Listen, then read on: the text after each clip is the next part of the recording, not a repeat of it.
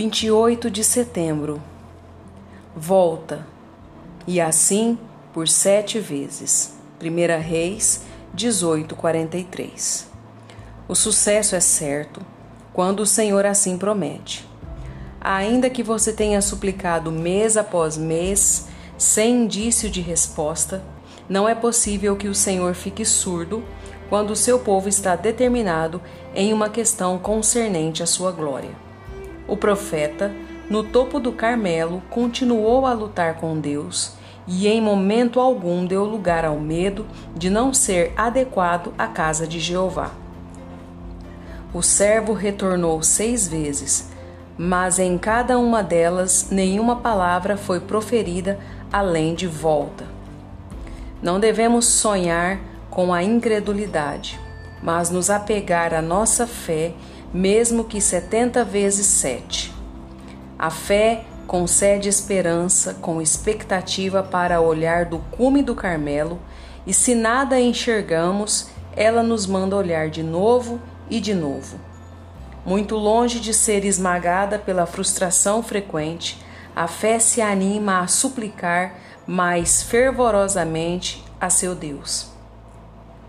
Ela é submetida a certas situações mas não envergonhada. Solta gemidos e suspiros veementes, mas nunca relaxa sua força ou suspende a sua mão. Seria melhor para a carne que a resposta viesse rapidamente. Mas aqueles que creem aprenderam a ser submissos e entender que é bom esperar tanto pelo Senhor como no Senhor.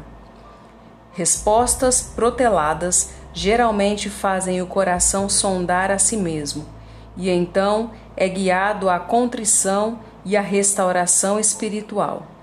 Nesse momento, golpes mortais são lançados em nossa corrupção, e os aposentos da fantasia são limpos. O grande perigo é que as pessoas desfaleçam e percam a bênção.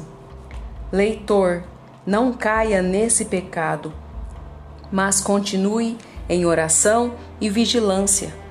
Por fim, a nuvem foi vista, o prognóstico certo de torrentes de chuva, e assim será com você.